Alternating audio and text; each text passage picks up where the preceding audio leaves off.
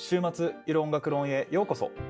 この番組は異なる業界で働く20代30代の社会人たちが好きな音楽についてゆるく語り合うポッドキャストです。他の人がどのように音楽を聴いているのかを知って皆さんの音楽の楽しみ方がもっと広がるような場所を目指しています。今回司会を担当します棚安です。いつもは3人でこの回をやっているんですが今日は実験的に友達のなっちゃんと2人で即興演奏について話していきたいと思います。さてエピソード4を視聴していただいたリスナーの方は覚えているかもしれないんですがなっちゃんは高校の時にピアノを即興で23時間弾くというバイトをしていて今でも趣味で即興演奏をしているということです。まあ僕もその話は聞いたことがあるものの実際に即興演奏を彼女がしているところを見たことがないので今日はそれについていろいろと聞いてみたいなと思います。どうでしょうなっちゃん。はい、よろしくお願いします。します。いやー私自身なんかどうやってやってるのかも自分でよくわからないものもあるので まあでも頭の整理というかあの、うんうんうん。しながらやっていくのはすごく楽しみにしていたので、うん。なんかすごくこの企画はありがたいです。そうだね。とりあえずやってみてあなんかどういう感じにな自分の中で整理できるのかっていうのをうん。まとめていけるような機会になれるかなといいと思います。なんかだからいろいろぐだぐだなところがあるかもしれませんがそこら辺はご了承ください はい、よろしくお願いします。えーっとですね、うん本当もうピアノに座って一番最初にやることは、うんうんもう調を決めることなんですね。はいはいどの調で弾くのかキーですねはい、キーを。えっ、と、なんか C メジャーで弾くって言ったら、じゃあ C メジャーの、で、なんかもうややっちゃえみたいな感じなので、うんまずじゃあもう、超決めちゃいたいと思います。なんかどういうきっかけで決めてるんですか？感覚ですね。感覚で決めてる？よく選ぶ調とかあるんですか？あ、よく選ぶ調ですか？え、よく選ぶ調はね、E フラットメジャースケール。E フラットメジャー、うんほう A フラットっていうと？これが、うん。そうやねだからえっとフラットが3つある調だよね、はい、そうです。フラットが3つで、E フラット。そうやね。で、えっ、と、なんていうの？超転調しやすいなって自分かんなんか感覚的にあってあの感覚変調しやすいのはまあ E フラットの、うん。なんていうの？パラレルマあのマイナーって。うんうんうんいうのは、なんだろう日本語では。パラレルマイナーっていうのは、まあ、3度降りて同じ符号っていうか。だからフラット3つで3つ3度降りる。これがまあ1だとしたら。で123だからドですね。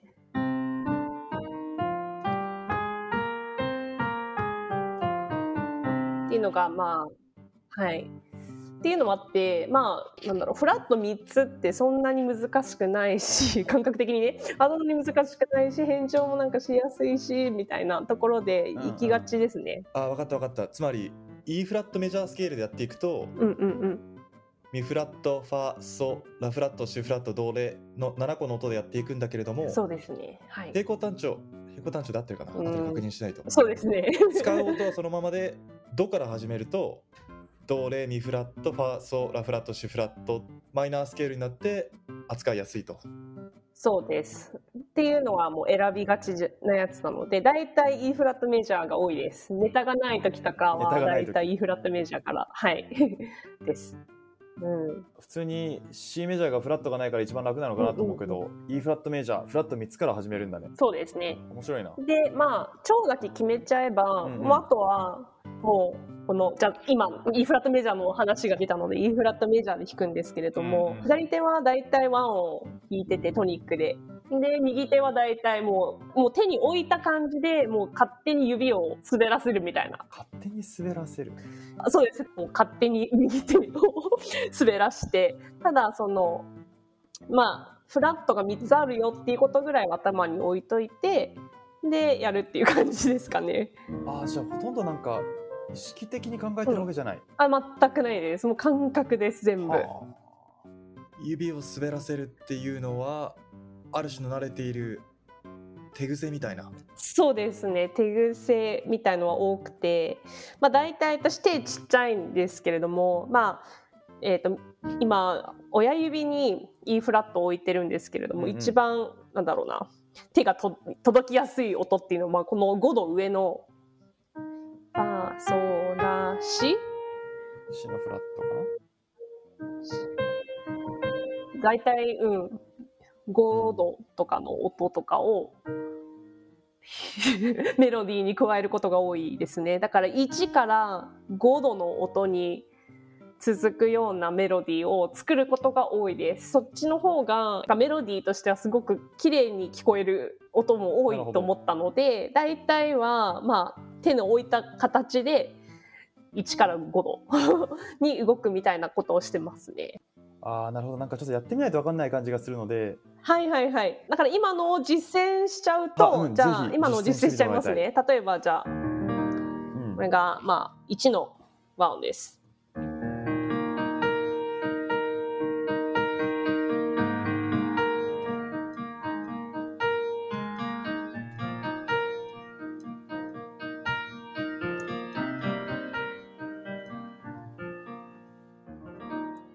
っていう今実践したんですけれども大体、えっともう和音は1 っていうもう1451っていうごく普通の,、あの和音のこ進行なんですけれども今あの1これは151 5のこの2つの音を主に使っただけなのでうんうん。だいたい1から5っていうメロディー。あそうだし。えそれはその45って左手の方が映ってる時もミフラットと C フラットをベースにうん、メロディーをずっと組み立てているっていうことなの？そうです。本当この歌この音2つだけですメロディーは。へええちょっとさっきもう一回弾いてみていいですか？あ。同じやつ弾けるか分かんないんだけど。えー、なんか私あのあれなんですよね。即興だから何を弾いたかっていうのはもう5秒ぐらいとかにはもう忘れてるっていうことが多いんですよ忘れね。ている。だからなるほど。えっと多分弾いたのが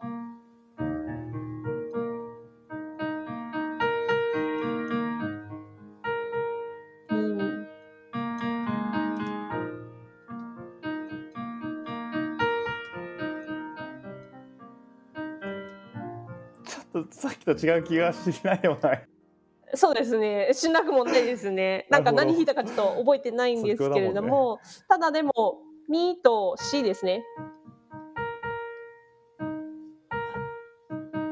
これも下の C ですね。下の C を弾いて上の C だからこの音としては E フラットと B フラットの2つの音しか使ってない感じのメロディーを今パッとひらめいたのでそれを。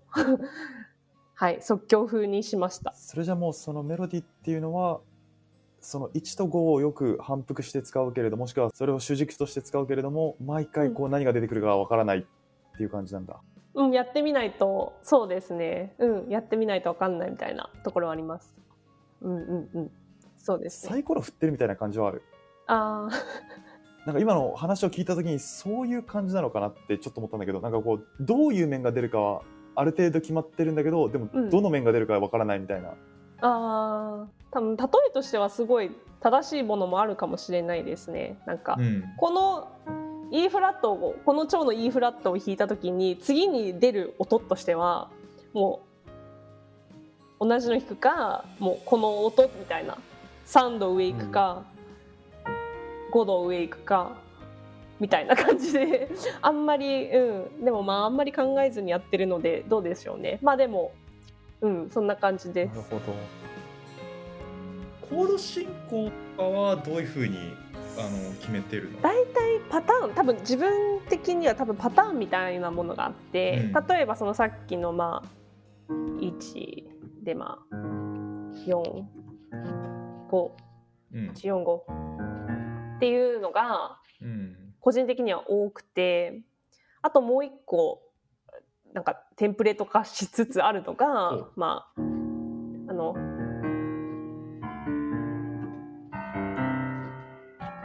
っていうあカノン進行。そうですそうです。リモートでハモったすごいな。そうですね。うん、うん。カノン進行はめちゃくちゃなんだろう間違いないというかうんいいよね、うん、大体みんな聞き慣れてるものだし、うんあんまり間違えないし簡単だしっていうところでカノン進行も多いですね。えちょっとじゃあカノン進行でなんかこう一つ即興演奏してみてもらってみてもいいですか？あどういう感じのメロディーになるんだろう？じゃあ。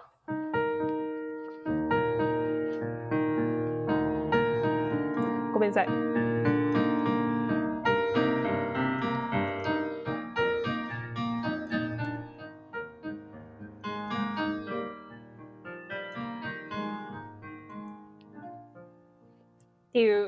ですかね。あーアルペジオに崩すとそんなにカノン進行らしさっていうのがなんかこう前面には出てこないんだねそうですね。あ、あとやっぱ私のとあの即興演奏のなんだろう特徴の一つとしてはやっぱりもう和音で弾くっていうよりはもうアルペジオなってるねうんで弾くことが多いです。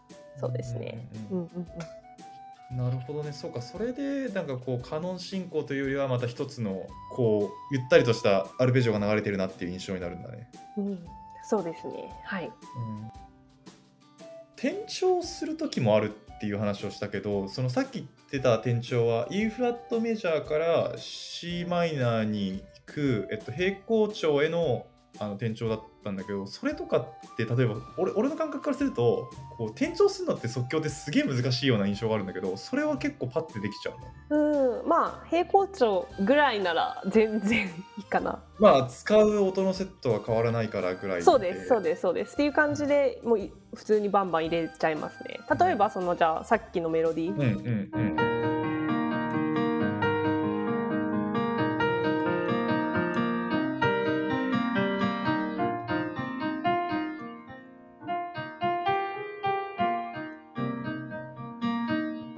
ああ転調した。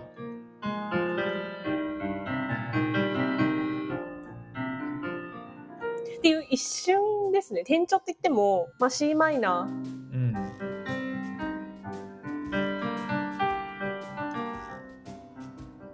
っていうあの結構ハーモニックマイナー。だからその、うんうんうんうん。これがハーモニックマイナーってどれだっけ？なんかそのマイナーってマイナースケール3つあるよね。そうですえーあのわわあの7番目の音が1個、あの半音上がるやつです。あはい、なるほどね。だからその E フラットメジャーの中で弾くと c マイナーっていうのは、まあ、B フラットが普通にフラットつくんですけれども B ナチュラルなんだね。ナチュラルそうですナチュラルにすることによってちょっとハーモニックマイナー風にも聞こえなくもないみたいな感じにも弾けるんですねう。んうんうんうん。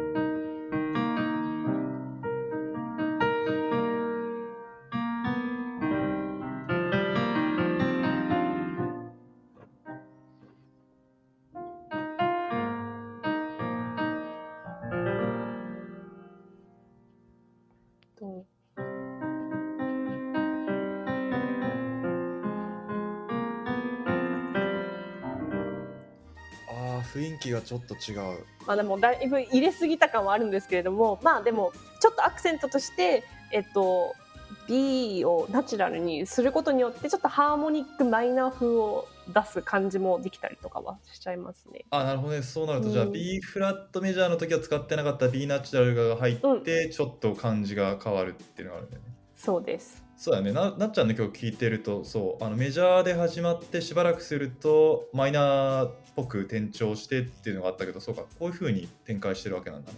うん。他の転調の仕方っていうのはやったりすることはある？えっとですねあのいろんな多分やり方があってあのもう一個の方は例えばじゃあ E フラットメジャーでうん。弾いてたのを同じメロディーを今度は E メジャーで弾く転調とかしてます。えってことはえっと半音上に上げてんのか？そう。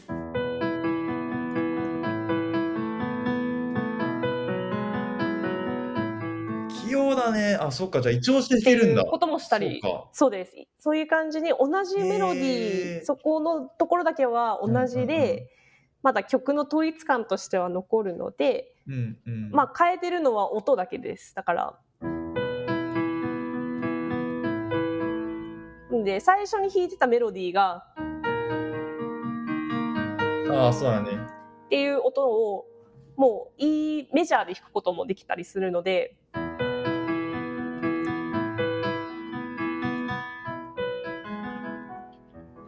E メジャーはシャープが4つで、ミ、ファシャープ、ソシャープ、ラシードシャープでシャープ、ミだよね。そうですそうですそうです。あのなんですかね音のあの感覚は同じじゃないですか。ね音の感覚と音もうん。えっと同じでメロディーラインも同じなので変わるのが超で、フラットからメジャーあのフラットからなんていうのシャープそうだね。になるっていうぐらいです。はい。胃腸して、つまり別一つの腸で弾いたメロディーを別の腸でも弾くっていうのは練習してたの。なんかそんな簡単にできることではないような気がするんだけど。前の多分レコードで言ってたと思うんですけれども、うんあの結構練習行き詰まったら他の曲弾いてたっていう話をしてたと思うんですけれども、うんうんうんあの結構そういう遊びがすごい好きで例えばその、うん自分のキラキラ星があるじゃないですかこの。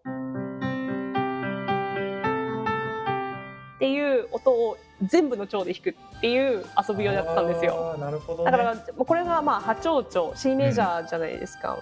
うんじゃあ次。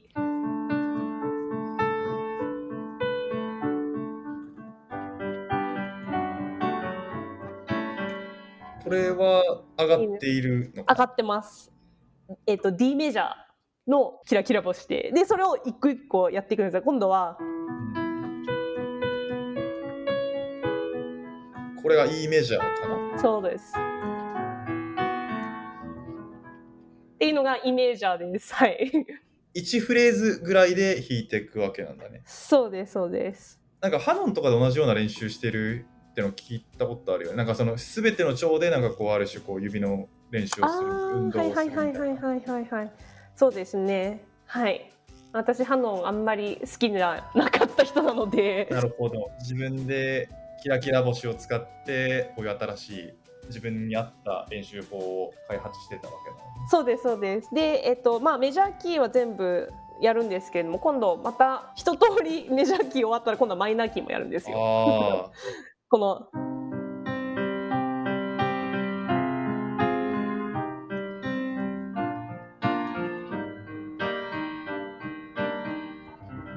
ていう今度はマイナーキーでやったりとかもしたりして遊んでました。この一聴して弾くってのはさどどういうところが楽しいの？なんかやっているなんかまあその普通のなんか単調な指の運動の練習よりかは楽しいっていぐらいのかうーんそれとも好き好んでやるぐらい楽しい？あとは何でしょうね。あとは耳の訓練でもあるかなと思って耳てそうですそうです。あの例えばその即興演奏の時ってやっぱりあのなんて言ったらいいのかな。えっと なんて説明したらいいのかな。なんかあのえー、言葉が出てこない。なんか感覚的にやってるんですけれども、うん。あの耳の訓練っていうのはまあ、例えばのは5度の感覚じゃないですか。うん、うん、完全5度上になので胃腸した時もっ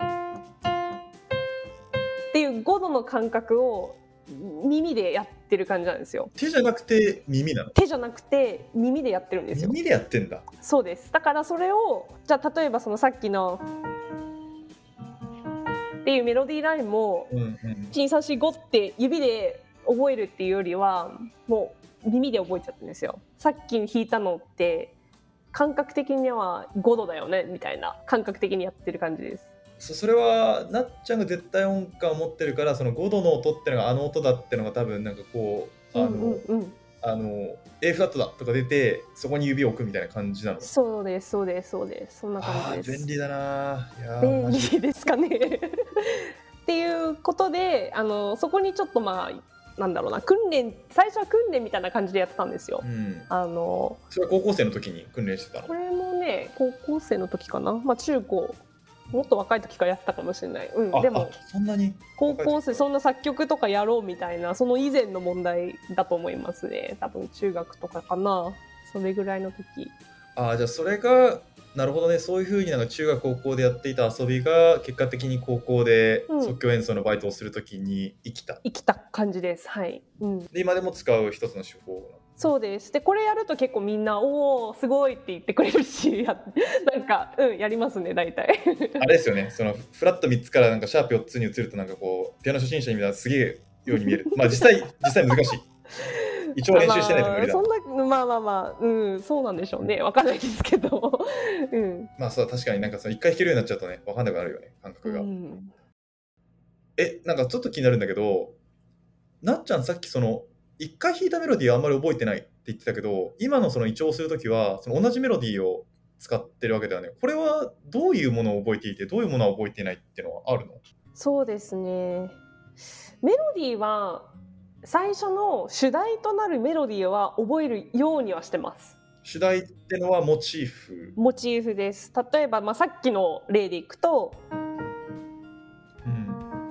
まあ、これを展開していこうって心の中で決めたらじゃあこれだけはもう覚えとこうみたいな最初のこのテーマとなるあのモチーフとなるメロディーのところはまあそこだけは覚えようっていうのはあってあとはもう左手の伴奏は全然覚えてないですもうどのコードを使ったのかとかどういうふうに展開していったのかっていうのはもう全然覚えてない感じです。ああ、なるほどね。じゃあもうアルペジオは本当になんかその場その場でってやつ。何パターンもあるんだ。じゃあアルペジオ自体は。そうですねアルペジオにしてみたりとかあとはまあ和音にしてみたりとかあとか中の展開してるその中の音和音の中でもいろんな音を使ったりとかもできるので、うん。まあ、その音とかもか変えていったりとかしていってるのでもうそういうことをやっていくともう全然、うん、覚えてない感じですね。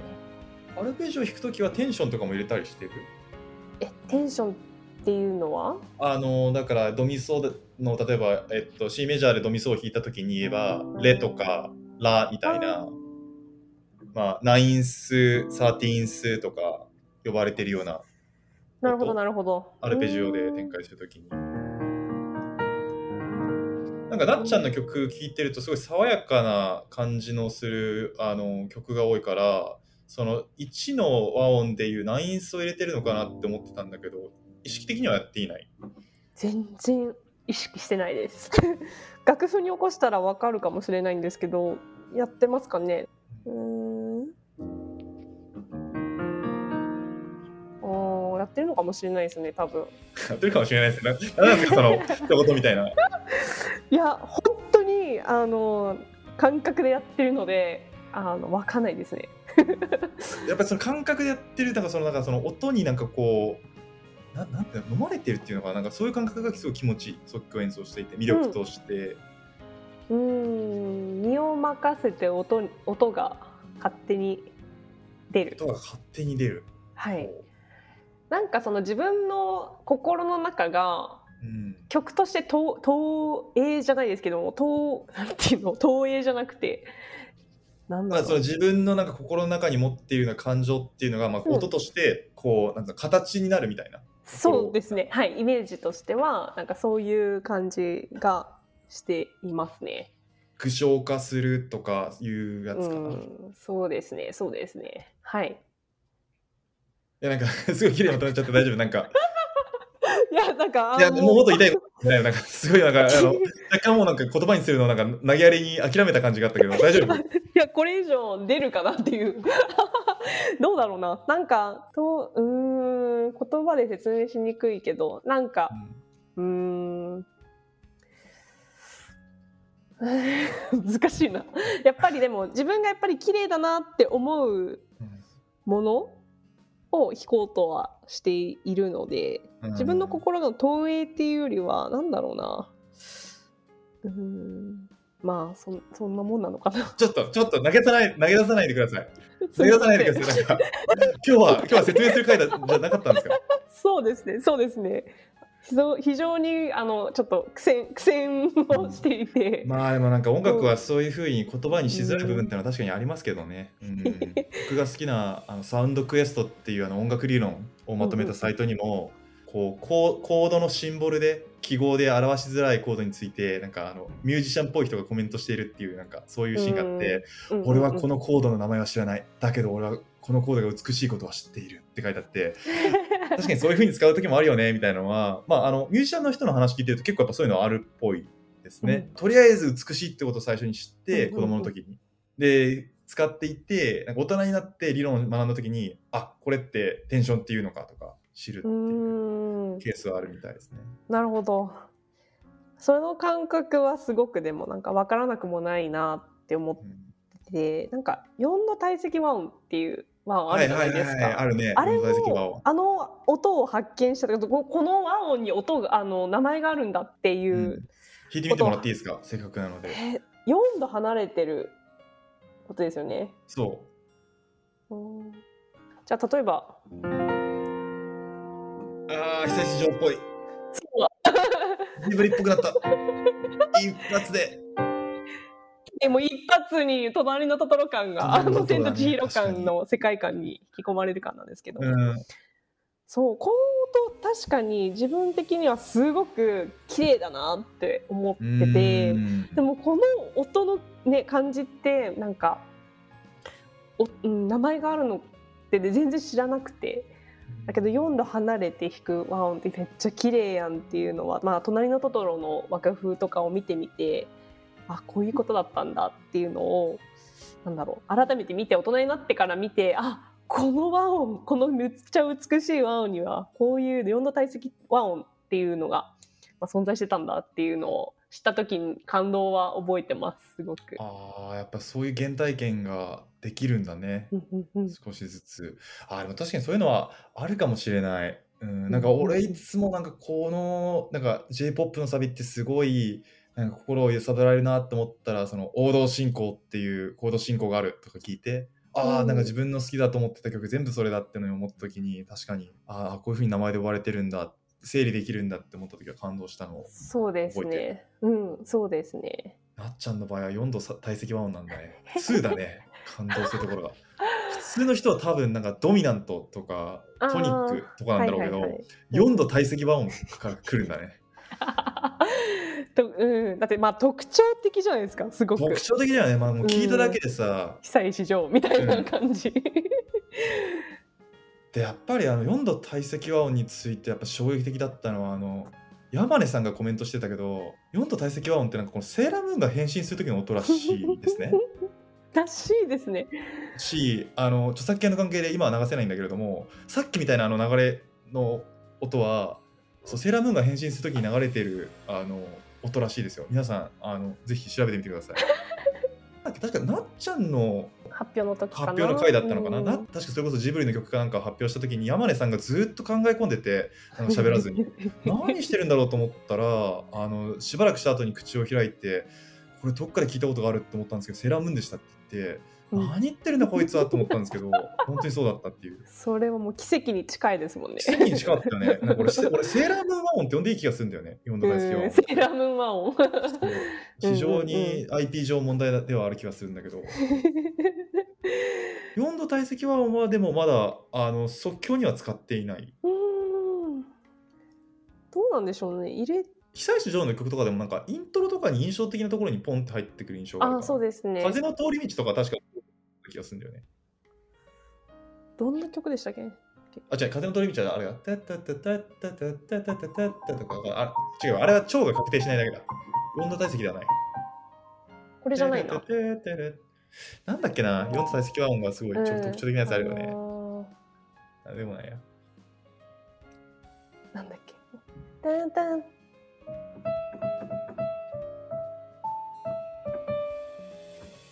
あーはいはいはい。の曲なんですけれどもそのイントロの多分音がね4度体積和音だった気がする。ああなるほどね。そういうふうに覚えていくわけね。あごめんなさい。ちょっと弾けないですけれども。うん。確かそうだったと思います、ね。うん。なっちゃんがこう即興演奏をこう続けていく中で、うんこう自分のなんかこうレパートリーってやっぱ増えていくもんなんですか？使うコード進行であったりメロディーラインの作り方であったりそういうものってのは増えていく？それともなんか同じものをなんかいわゆるそのなんか職人がその同じ道具の使い方がどんどん上手くなるみたいにそっちの方向に深く潜っていくのかな？どっちなんだろうな。どっちなんだろうな。分かんないんかい多分でもどっちもありなような気もしていてあえーとまあ、コードのコード進行のパターンは普通に増えた気がしました。あの高校生の時よりは。まず高校生の時はコード進行とは何ぞやっていう状態だったので、もう耳で覚えた通りだからやっぱり j p o p に多かったコード進行とかがやっぱり多かったのはそこだったと思うんですよね。でもコード進行って何ぞやみたいなところからやっているので、まあ、そのところから始めてる私としてはやっぱりその分増えた気がしてます。うんその即興演奏でさ左手をアルペジオでやろうと思ったのなんか理由があったの？なんか和音よりアルペジオの比率が圧倒的に多い気がするんだけど、うんうんうんうんまっちゃんの演奏は。わあ和音って間違いが分かりやすいと思ったから。なるほど。すごい現実的な理由だった。のそうそうそう。アルペジオだったらさやっぱり崩した感じもペダルで濁って綺麗だし。あうん。あとやっぱ考えながら弾いてる分もあるのでちょっとしたラグにもなるじゃないですか。わかります、うん。うんうんあのもう1って決めたらまあこうなんですけども、まあ、ひ弾きながらやってるとやっぱりか手の動かすあの動かしてる間に次の音を考えながらとか次何弾こうかなっていうそのちょっとした時間のラグで時間を稼いでしかも稼いで。自分が多分弾きやすくしているのかなと勝手に思ったりはしてますけれども。伝わってます？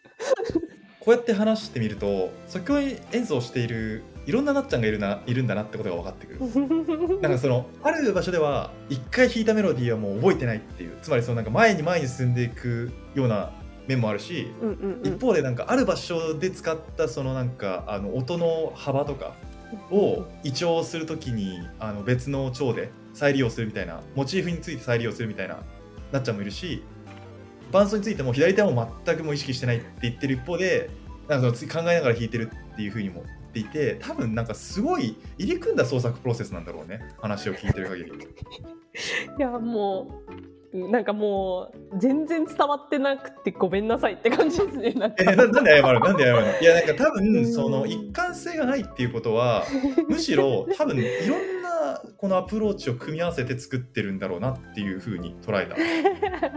一つの方法だけでやってたらね多分すごいあの一つのこと言って終わると思うんだけどなんかあれこういうこと言ってたと思ったらこっちのことも言ってるぞって言ってそれで曲ができてるってことは 多分ねなんかうんいろんな方法を組み合わせてんだと思う。リアルタイムに。あーそうかもしれないですね。なっちゃんとしては、なんかこういうふうにその自分がやってる方法はこうかもしれないって分析するのは自分にとって役立つと思う。分析したことがなくて自分の 作曲方法なんて別に見直したこともないし。見直したこともない。見直したこともないしただ単にそのもう感覚にや頼りすぎちゃっててもう見直したことすらやってないんですけれども、まあ、でも常にあの弾く時はあの録音はするようにはしてましたね。あの高校生の時とかも。そしたらまあもう一回再現性っていう面ではまあ一回メロディーラインあ今のすごい良かったけど全然録音してなかったわっていうのがなくなるのでうんうんうんうん一応あの録音ぐらいはしてましたけれどもそれぐらいですかね。じゃあなんかあの耳を大事にするで耳で聞いた時の感覚を大事にするってのはずっと変わってないんだねうん、そうですね。うん。なんかすみません。全然ためになるようなものかどうかは全然わかんないんですけど。いやいや多分ねこれすごい面白かったと思う。いろんな人にとってまずそもそも創教演奏っていう分野自体がすごい新しいものっていうのがあるだろうしあの俺もなんか即興演奏もどきみたいななっちゃんみたいにいろんな方法を組み合わせてはないけどすごい単純にピアノの上で手を動かして遊ぶみたいなことをやったことがあって145っていう1451っていうそのコード進行を弾いてる時に適当にメロディー弾くだけでも面白いなって思うことあったから、あれをどんどん発展させていくとどういうことになるのかっていうのが、あの今日はいろいろ分かって面白かったですね。そのメロディーラインをどういうふうに考えて組み立てているのかとか、アルペジオを使う理由とかそういろいろと参考になりました。ああよかったです。いやもうメロディーラインに関してはもうなんか来てるって思った時に奇跡のメロディーっていうものが出来上がるんですよ。奇跡のメロディーってものが出来上がるんですね。来てる。わらなやっぱり。その来てるうん。降りてくるんですよなんか。降りてくるんですね。降りてくるんですよ。あのこれだって思う。奇跡的にビビッとくるようなものがあるんですよそういう瞬間が。で調子悪い時は全然あー降りてこないなみたいな感覚なんですよ。あー降りてこない時もあります全然あります。てか降りてこない日の方が多分多いです。うん、やっぱりなんか考え事してたりとかもうなんかイライラしてる時とかはこういう落ち着いた曲は弾けないですね。ああそうなんだちなみになっちゃんはあの英語で考えることはない？こういうのをやるときに即興演奏とか全く言語に関しては多分何も意識してないですね。日本語でもない？日本語でもないです。あじゃあも単純ないです。単純に音の組み合わせこれ綺麗だなあれ綺麗だなっていう感じです。それはもう頭の中にこれ綺麗だなあれ綺麗だなっていうふそううに思うです。あ綺麗それは日本語なんだあこれも綺麗これも綺麗みたいな。日日本語っていうよりはもうお思うことは別にどっちの言語でもない言っえた方が正しいです。そうなの？うん、別に言葉が鳴ってるわけじゃなくて頭の中では弾いてる時。感覚的にあこれも好きあれも好きっていう感じですけれども言葉っていうよりはもう感情の方です。綺麗。あれも綺麗。これも綺麗。あじゃあこれいなんか次々になんか綺麗みたいなのが散りばまれてる感じです。綺麗だなっていうふうに日本語で言ってるわけではなくいいっていうなんかそういう感情だけがうんそうです。そうですそうです。あ綺麗。これもあめっちゃ綺麗。みたいなことぐらいしかは感情としてはなってますけれども。面白い。俺にその感覚はないな。うん。いやまあなんか確かになんかき自分の好きな曲を弾いてる時はあるのかもしれないけどそんな感じなのか、うん。うん。うん。興味深いですね。なんか自分も試して。はい。いつか参考になったかどうか全然わかんないんいですけれど多分ね人によっていろいろそう違うとは思うんだけれど、まあでもすごいあの今日面白い回でしたね。ありがとうございます。いろいろ引き出していただいてありがとうございます。どうでした？今日やってみて最後に。いやこれで良かったのかなって思いながら。ちょっとヒヤヒヤしながらですけれども。まあまあでも楽しかったです。よかったです。あの考えを整理するきっかけになったらいいかなと思うんでうんそうですね。ありがたかったです。また何か即興演奏について話したいことなどあったらぜひお願いしましょう。はいわかりました。今日はありがとうございました。はい今日はありがとうございました。それではまた次回失礼します